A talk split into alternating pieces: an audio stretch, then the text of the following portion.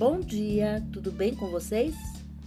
Hoje é 15 de setembro de 2020 e eu desejo um dia lindo, cheio de coisinhas de fazer sorrir.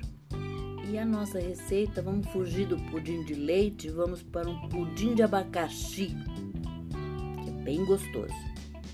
Os ingredientes são 250 gramas de açúcar, duas colheres de sopa bem cheias de amido de milho, um copo de suco de abacaxi, sete gemas, quatro claras e o caramelo normal para pudim que você faz mesma coisa com pudim de leite.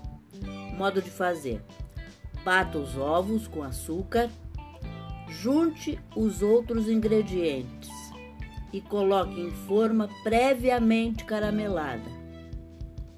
Cozinha em banho-maria por mais ou menos duas horas em fogo médio ou menos tempo, depende da potência do teu forno. Mas você vai espetar um palito para ver se ele sai seco. Aí você desenforma, espera esfriar, né?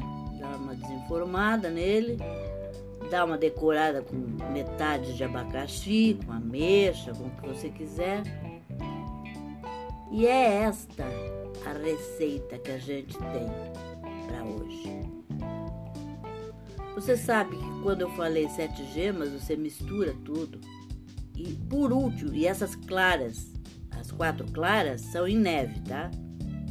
Você bate as claras, então você vai misturar, rememorando 200 gramas de açúcar, 250 gramas de açúcar com duas colheres bem cheias de amido de milho, um copo de suco de abacaxi, sete gemas. Mistura, mistura tudo bem misturado, bate bem do jeito que você quiser. Separa quatro claras, bate em ponto de neve e depois mistura. Agrega. E é isso, tá? Espero que vocês tenham gostado e até amanhã, se Deus quiser.